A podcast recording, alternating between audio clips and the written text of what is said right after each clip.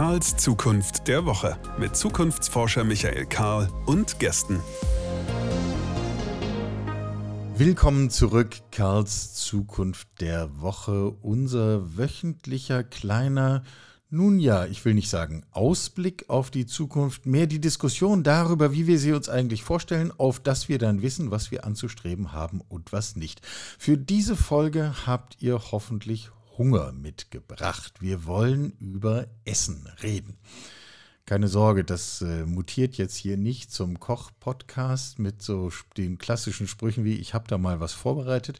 Ähm, obwohl, vielleicht sollten wir das irgendwann mal tun. Jonathan, kannst du eigentlich kochen? Ich koche gerne, sage ich mal so. Okay, Ir irgendeine Spezialität? Ähm, eine meiner Spezialitäten wäre vielleicht selbstgemachte Pasta, also quasi von Anfang bis Ende selbst gemacht. Hervorragend. Ich komme dafür mal vorbei. Ähm, äh, Jonathan, Jonathan ist Jonathan Roberts äh, und ist einer der Köpfe, einer der Gründer von Micro Harvest, sitzen unter anderem in Hamburg, wo du dich, glaube ich, gerade befindest und genau. darüber, was ihr macht und was das mit der Zukunft von Essen zu tun hat. Darüber wollen wir heute reden. Habe ich dich korrekt vorgestellt? Jawohl, Michael, vielen Dank. Warum müssen wir eigentlich über die Zukunft von Essen reden? Ich meine, äh, du hast eben schon gesagt, wenn wir Lust haben, machen wir Pasta. Ich habe gestern Abend die erste Marmelade des Jahres gekocht. Ähm, man kann ja die Dinge einfach tun. Warum ist das ein Thema? Ich glaube, wir reden viel über Mobilität und wie viel CO2-Emissionen eigentlich ein Flug hat. Und äh, wir denken oft an unseren persönlichen Fußabdruck. Ähm, worüber weniger gesprochen wird, äh, oder aus meiner Sicht auf jeden Fall zu wenig gesprochen wird, ist, dass mehr als ein Viertel der CO2-Emissionen oder Treibhausgasemissionen aus der Lebensmittelindustrie kommt. Das bedeutet, wir haben 26 Prozent der CO2-Äquivalente aus der Lebensmittelindustrie. Das sind 13,7 Milliarden Tonnen. Und damit ist einfach die Wichtigkeit dieses Themas riesig groß. Also wir haben einen unglaublich großen Hebel in der Lebensmittelindustrie. Und ich glaube, dass wir quasi diese Industrie deutlich verändern müssen.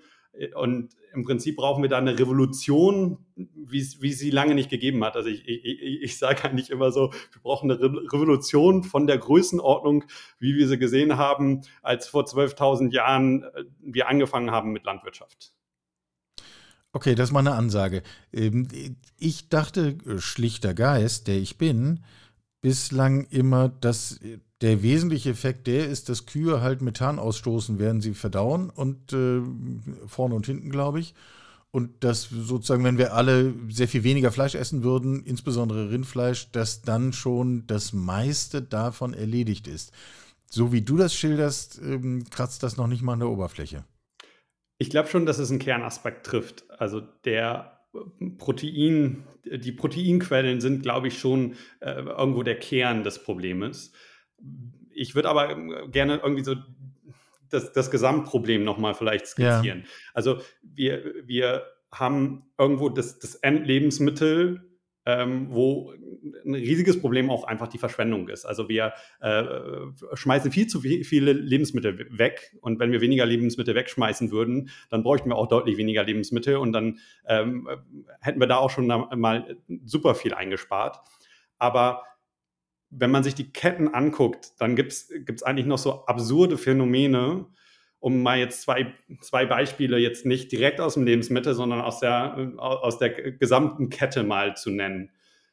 Wir fischen jedes Jahr 13 Millionen Tonnen Fisch, um die dann zu Fischmehl zu verarbeiten und an Tiere zu verfüttern. Das heißt, wir füttern unsere Fische mit Fischen, das ist ja auch irgendwie natürlich, aber können wir die nicht irgendwie mit nachhaltigen Proteinen füttern? Also, dass wir äh, unsere Ernährung umstellen müssen, ist ja quasi eine Debatte. Aber können wir nicht erstmal anfangen, auch die Ernährung derjenigen umzustellen, die wir essen?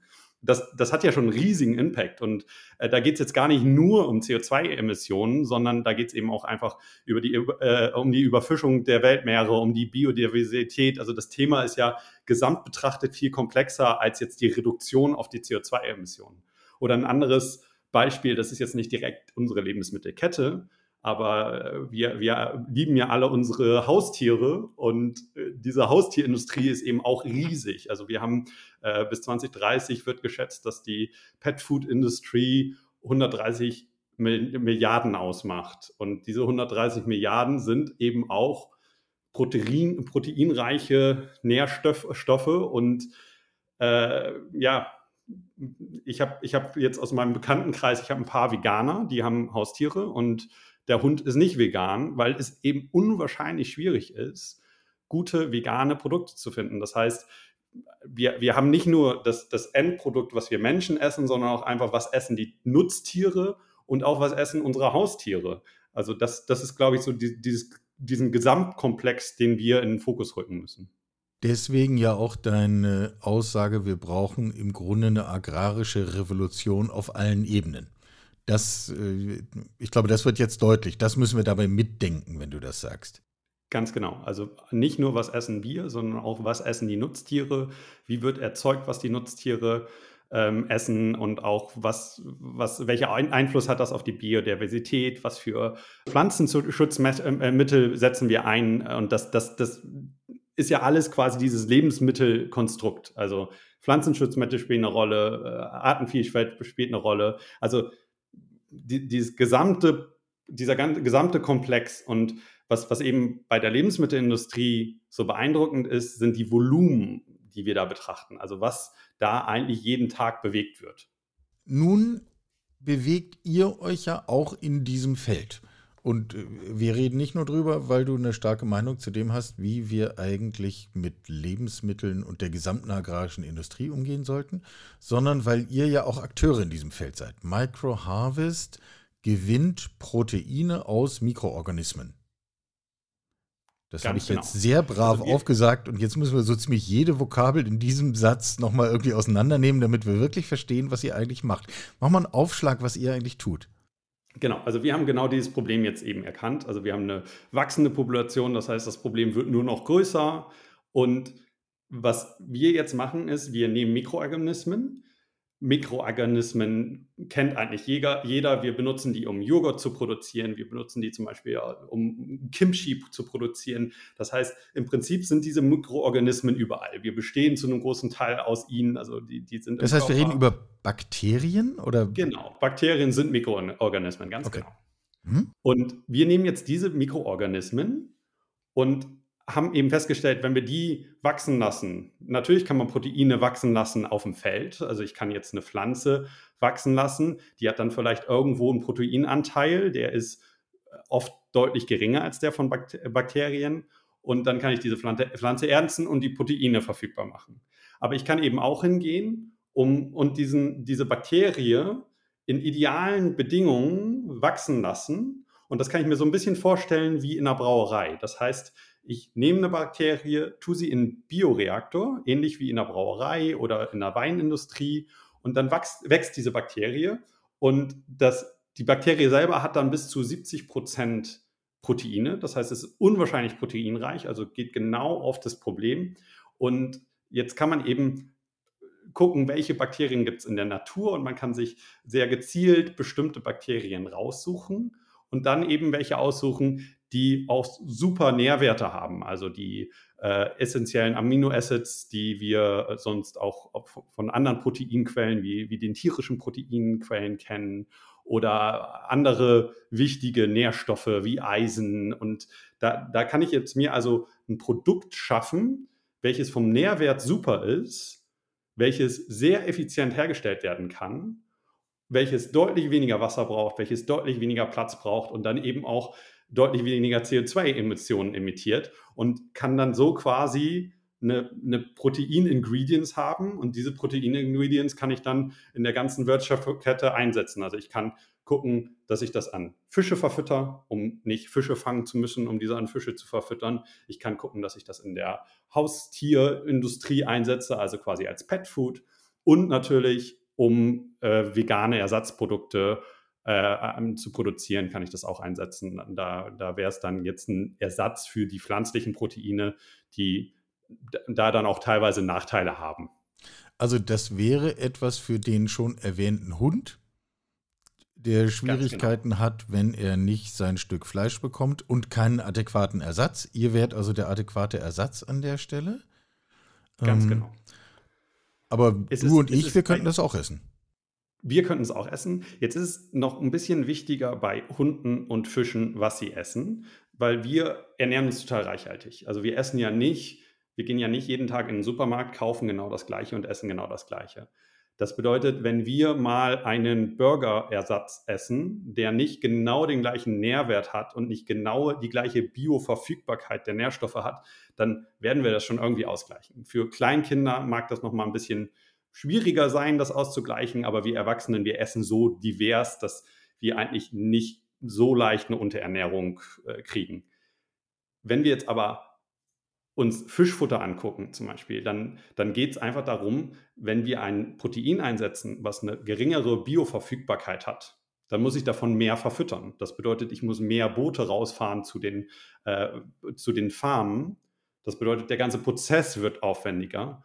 Und ich muss natürlich auch mehr Proteine dann bezahlen. Das heißt, da gucken wir sehr genau an, wie verdaubar ist das Protein. Hat es wirklich die gleichen Nährwerte äh, wie jetzt ein Fischmehl, was ja quasi für einen Fisch ziemlich optimale Nährwerte hat, weil der Fisch ist ja klassischerweise Fisch. Und das, das ist eben auch sehr ähnlich in der Pet-Food-Industrie. Wenn ich mir jetzt einen Hund angucke, dann bekommt er im Zweifel jeden Tag das gleiche Futter. Das bedeutet, wenn da wichtige Nährstoffe fehlen, dann wird der Hund irgendwann Mangelerscheinungen kriegen. Und deswegen ähm, sind das jetzt eben Industrien, wo wir sehr stark punkten können, weil wir eben diese Profile sehr umfassend haben. Das ist natürlich auch total interessant für die Lebensmittelindustrie, aber in der Lebensmittelindustrie kann man auch mit pflanzlichen Proteinen, die da vielleicht nicht ganz mithalten, hier und da mal punkten, weil man dadurch, dass man auch noch was anderes isst, also vielleicht die Pasta am Abend dann doch noch selber macht, ähm, man, man irgendwie den, den, den Ausgleich schaffen kann. Aber das ist jetzt eben genau das, wo das Produkt sehr stark ist. Ich glaube, wir helfen uns, wenn wir es uns noch ein bisschen praktischer vorstellen, wie das eigentlich bei euch aussieht. Ich, in, in meinem Kopf sind wir immer noch bei diesem Bioreaktor. Ich stelle mir so eine metallische Tonne vor, in der einfach äh, Prozesse passieren, wo ich besser nicht die Hand reinstecke. Und ähm, also auch um den Prozess nicht zu stören. Äh, Da sind Bakterien drin, die züchtet ihr, die wachsen, die sind hinterher reichhaltig. So, was macht ihr dann? Lasst das Wasser ab und trocknet die und malt die oder was passiert dann? Genau. Also wir geben im Prinzip zu den Bakterien dazu eine Kultur, um sie eben perfekt, also das Medium, was sie umgibt, äh, stellt, stellt Bedingungen her, dass sie perfekt wachsen können. Das heißt, da sind Nährstoffe drin und da sind auch andere Sachen, die die Bakterien brauchen könnten, wie zum Beispiel Salze oder sowas mit drin. Dann entnehmen wir quasi die Biomasse und separieren die Biomasse von, ich sage jetzt mal, dem Wasser. Und dann haben wir eine sehr, sehr, sehr hoch konzentrierte Biomasse und je nach Kunden verarbeiten wir die dann noch leicht weiter. Das bedeutet, manche Kunden möchten das gerne als getrocknetes Pulver haben, dann können wir es als getrocknetes Pulver weiterverarbeiten. Ein anderer Kunde möchte es vielleicht in einer anderen Form haben, aber da gibt es dann noch Weiterverarbeitungsschritte und ein Standardfall kann sein, dass es dann als getrocknetes Pulver zu unserem Kunden geht und dann weiterverarbeitet wird. Jetzt hat vielleicht der eine, die andere von denen, die uns zuhören, das Gefühl, hm, das ist jetzt alles sehr technisch, das klingt jetzt alles sehr industriell. Sollte Nahrung nicht etwas sein, was irgendwie friedlich auf der Weide grast oder, oder sozusagen so unseren Idealbildern von natürlichen Prozessen eher entspricht? Äh, gleichzeitig auf einer abstrakten Ebene ist natürlich völlig klar, eigentlich geht es darum, dass wir hier effizient sind, es geht darum, dass wir sauber arbeiten, es geht darum, dass wir gezielte Ergebnisse haben. Das geht in so einem Reaktor besser. Wie geht ihr mit so einem vielleicht auch emotionalen Spannungsfeld um? Also im Prinzip glaube ich, wir brauchen so ein bisschen beides. Also wenn jemand sich damit wohlfühlt, viel vegetarische Produkte, also direkt was vom Feld kommt zu essen, unbedingt weitermachen. Also fangt nicht an, vegane Ersatzprodukte zu essen. Wenn jemand aber gerne irgendwie ein veganes Ersatzprodukt essen möchte, dann müssen wir sicherstellen, dass es A schmeckt und B vom Nährwert her gut ist und auch von der Bioverfügbarkeit gut ist. Und da ist, glaube ich, wenn man heute in die Supermarktregale geht, noch ein bisschen Potenzial, besonders bei einigen Marken. Bei an, andere Marken sind da vielleicht schon mal ein bisschen näher. Und ich glaube, das ist eben einfach so, dass wie, wie mit allen Themen im Klimawandel, ich glaube, wir brauchen immer alles. Also wir müssen einfach immer alle Möglichkeiten ausschöpfen. Und wenn wir sagen, könnten wir nicht alle anfangen, einfach nur noch vegan, also in der Gemüsetheke einzukaufen. Wäre super, super schön. Ich glaube nicht, dass es passiert. Und ich glaube, deswegen braucht man immer beides. Und wenn jemand sich in der Gemüsetheke wohlfühlt und sich damit ernähren möchte, dann glaube ich, kann er das sehr gesund tun. Muss vielleicht irgendwie gucken, wo er seine Proteine herkriegt. Aber das ist durchaus möglich, wenn man sich damit ein bisschen beschäftigt. Der Standardmensch möchte sich vielleicht nicht mit Essen beschäftigen und möchte vielleicht irgendwie einfach ein Produkt kaufen, wo er weiß, da sind meine Proteine drin, so wie ich Fleisch früher gegessen habe. Und äh, da denke ich, dass man einfach mit den Optionen dann auch mehr Menschen erreichen kann. Ja. Ist die Herstellung von Proteinen, ist das eigentlich der Knackpunkt bei diesem ganzen, äh, bei dieser ganzen Transformation, über die wir reden? Oder gibt es auch weitere Inhaltsstoffe, wo man sagt, naja, im Grunde, wir, ihr arbeitet hier, aber um das andere Thema B und C und D müssen sich dann auch noch andere kümmern? Also es ist mehr als nur die Proteine. Also es, äh, Proteine ist ein, Riesen, ein Riesentopic. Also bis 2050 mit der wachsenden Population brauchen wir 50 Prozent mehr Proteine. Die Proteine, wie wir sie heute essen, sind oft im Fleisch. Und wir müssen irgendwie hinkriegen, das zu reduzieren. Das bedeutet, wir haben einfach einen unwahrscheinlich großen äh, Bedarf. Das heißt, diese Proteine sind ein Riesenthema. Wenn aber die Proteine sind ja im Prinzip Aminoacids und wenn die Aminoacid-Profile nicht stimmen, dann kann ich sie nicht so gut verdauen. Das heißt, es ist nicht nur, dass ich irgendein Protein brauche, sondern irgendwo die Proteine oder die Aminoacid-Profile, die müssen auch irgendwo passen, sonst ist es schwierig verdaubar wir Menschen können schon vieles machen, aber irgendwo müssen wir es so modelliert haben. Dann sind auch andere Nährstoffe wichtig, wie, wie zum Beispiel Eisen. Also wir, wir, wir müssen irgendwie hinkriegen, dann auch Eisenquellen mit reinzubringen. Und es ist halt nachhaltig, wenn das irgendwie in den Produkten drin ist, wenn ich alles immer als einzelne Zutat hinzufüge, und das ist leider ähm, heute teilweise auf den veganen Produkten, dann habe ich eben ein, ein sehr stark geprocesstes Food und im Prinzip ist das Ziel, eine möglichst reine Zusammensetzung zu haben. Also wenn ich da äh, 50 Zutaten sehe, dann bin ich selber skeptischer, als wenn ich sechs Zutaten sehe. Und ich glaube, wir brauchen halt eben die richtigen Rohstoffe, um auf sechs Zutaten runterzukommen. Und wenn diese Rohstoffe dann gesund sind und wir sie nur mit üblichen, also meine, meine Soße zur Pasta hat ja auch sechs Zutaten. Das heißt, was zu mixen ist, glaube ich, kein Problem. Aber sehr viel zu modellieren und zu kompensieren, wenn irgendwo ich einen falschen Nach Nachgeschmack in meiner Proteinquelle habe, da wird es dann schwierig. Das bedeutet, wenn die Proteine schon gut schmecken und so schmecken, wie sie schmecken sollen, dann mache ich es einfach den Produzenten am Ende leichter. Hm. Vegan ist das ja nicht, was ihr macht, ne? Bakterien sind Tiere, also das ist nicht mal vegetarisch. Äh, das ist, das ist so, eine, so eine ganz spannende Frage, die ähm, wahrscheinlich nie von Biotechnologen kommen wird. Also man muss sich Bakterien, also unser, unser Körper besteht ja aus vielen Bakterien. Auf jeder Pflanze sitzen viele Bakterien. Ohne Bakterien geht gar nichts. Und wenn ich eine Pflanze esse, esse ich super viele Bakterien. Das bedeutet, wenn ich sage, Bakterien sind nicht vegan, dann sage ich aber auch, ich, ich lecke ein Blatt ab und ich habe viel Fleisch gegessen. Das ist so die, die Größenordnung, wie klein Bakterien sind. Das heißt, die sind immer überall. Und wenn ich meinen Daumen ablecke, dann habe ich Bakterien aufgenommen und mein ganzer Körper ist voll mit Bakterien. Das bedeutet, Bakterien ist, glaube ich, wirklich zweifellos vegan. Ich glaube, dass wo, wo man anfängt zu diskutieren, ist es vegan, ist es Tier, ist dann, wenn wir über Insekten sprechen. Also Insekten da, da mag der eine die, Meinung haben, also ich glaube, die Produzenten von Insektenproteinen vertreten die Meinung, dass es vegan ist und äh, viele Konsumenten sind der Meinung, das sind Tiere. Und ich glaube, da ist so ein bisschen die Schwelle, wo, wo es eine Diskussion gibt. Bei Bakterien ist die äh, Diskussion, glaube ich, noch nicht da. Gut, also da ist dann noch ein V auf dem, auf dem Label.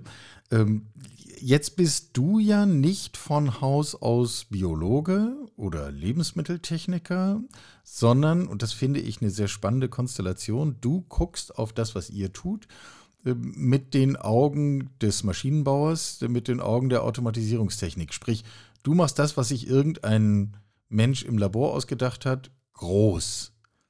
Ähm, bist du ja. so eine Art Fremdkörper in diesem ganzen Konstrukt? Ganz genau. Also es war für mich eine, eine ganz strategische Entscheidung, nachdem ich äh, mein erstes Startup verkauft hatte und äh, ein paar andere Stationen hatte, habe ich irgendwann die Freiheit gehabt, mich hinsetzen zu können und zu gucken, in welchem Feld, glaube ich, kann ich wirklich einen Impact haben. Und dann die Kombination aus dem Potenzial in der Biotechnologie plus diese große Problemstellung in der Lebensmittelindustrie, die, die Kombination hat mich einfach unwahrscheinlich gereizt.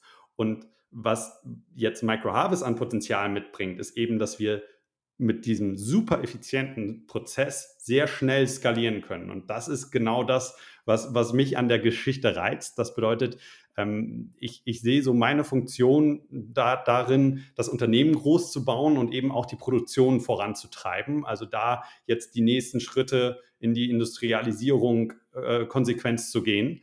Und das, das ist eben genau das, das Reizthema, was mich mitbringt. Und ich bin da deutlich aus meiner Komfortzone rausgegangen. Also ich habe vorher ähm, quasi unnachhaltig äh, Messtechnik und Automatisierung in die Automobil- und Luftfahrtindustrie verkauft.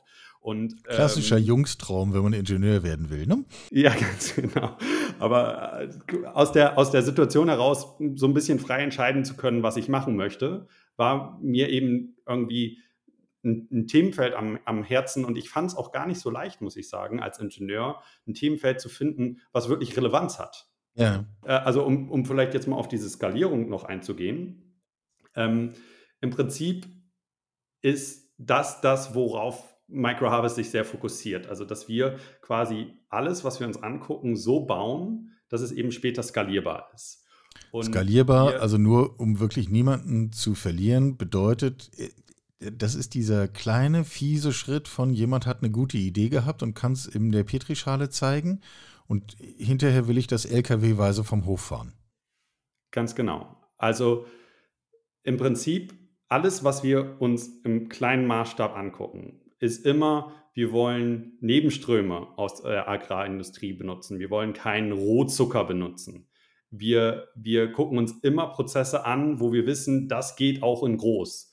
Und Microharvest ist jetzt ein bisschen mehr als zwei Jahre alt. Wir haben jetzt quasi mit diesem Mindset schon hingekriegt, in 2023 produzieren wir schon auf einem Maßstab, wo wir äh, fast eine Tonne am Tag produzieren. Und äh, jetzt ist eine Tonne trockenes Produkt irgendwie so eine schwer greifbare Größenordnung. Eine Tonne bedeutet, wenn ich mir den Proteingehalt angucke, ist das irgendwie sowas wie 1350 Chicken. Das bedeutet, mhm ich, ich kann an einem Tag schon jetzt nach zwei Jahren so viel Protein produzieren, wie in 1350 Chicken stecken. Und das ist jetzt quasi ja nur die der ich Status, dafür gezüchtet haben. hätte haben müssen und die ich dafür schlachten müsste, um sie dann zu verarbeiten. Ganz genau.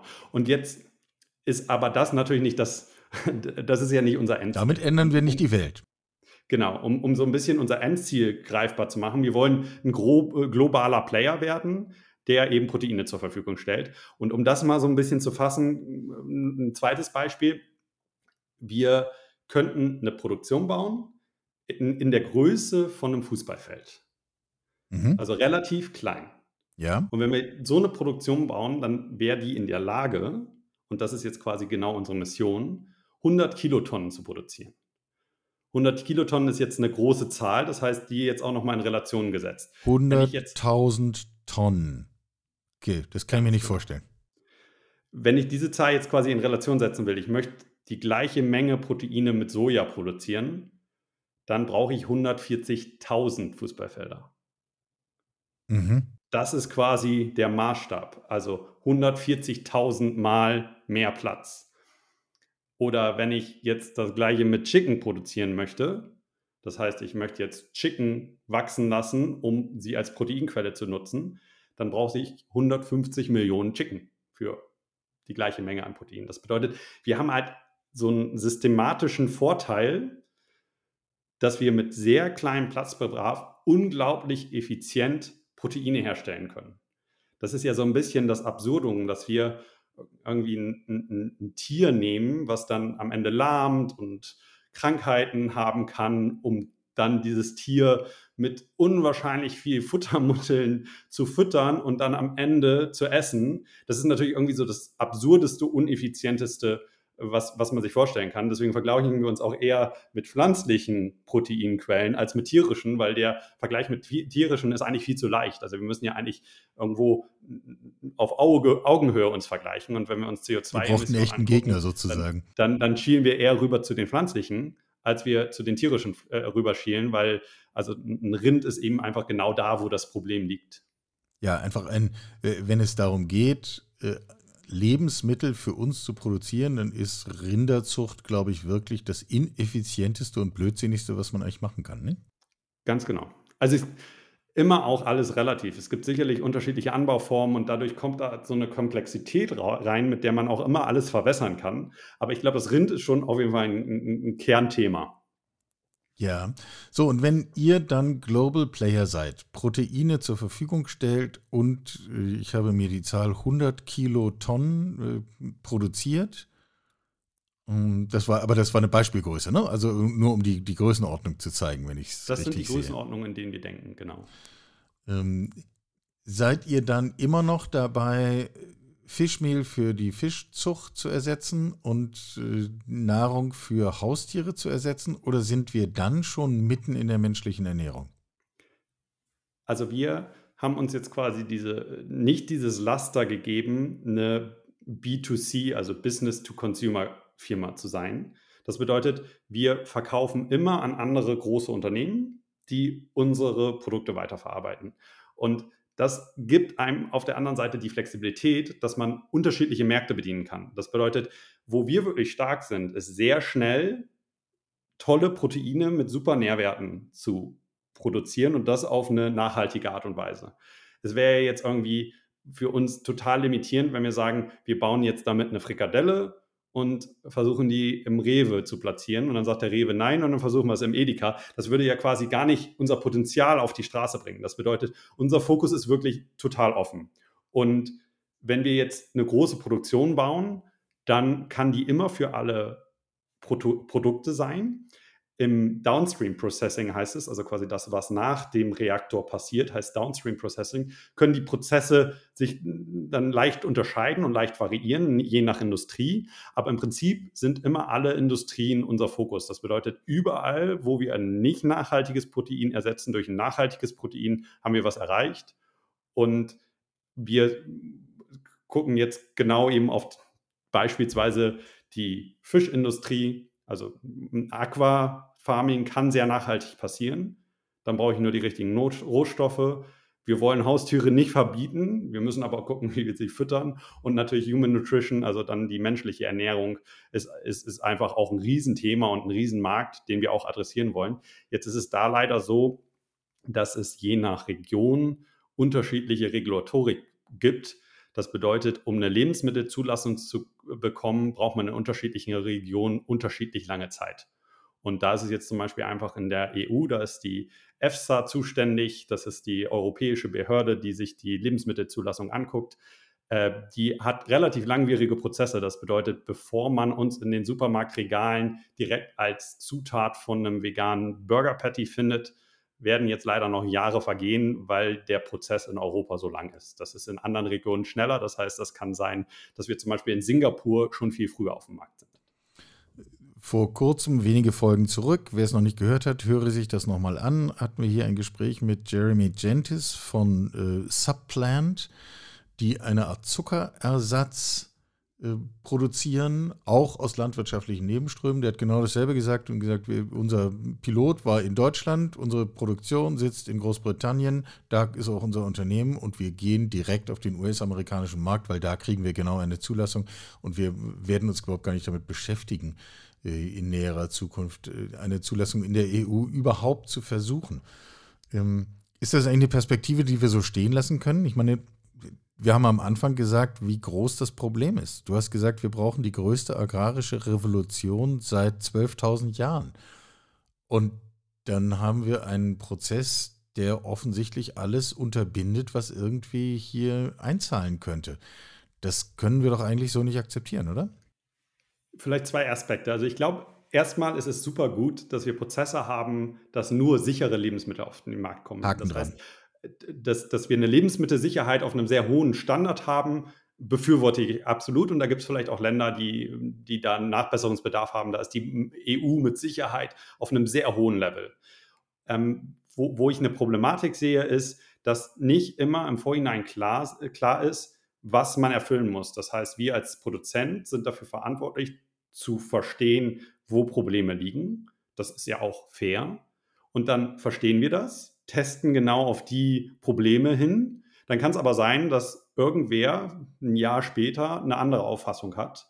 Und es gibt nicht die Möglichkeit, sich mit der EU auszutauschen und sich darüber zu unterhalten. Das ist unser Produkt, das ist das, was wir machen wollen. Wir glauben, das müssten wir testen, um sicherzustellen, wir sind sicher. Könnt ihr das bestätigen? Dann machen wir das und bringen es auf den Markt, sondern es ist eher ein iterativer Prozess. Es ist aber auch so, um jetzt nochmal eine positive Nachricht zu bringen, die EU hat das erkannt. Das heißt, die arbeiten daran, besser zu werden. Ich hoffe, dass das schneller geht als ein Prozess, äh, den eine Zulassung hat.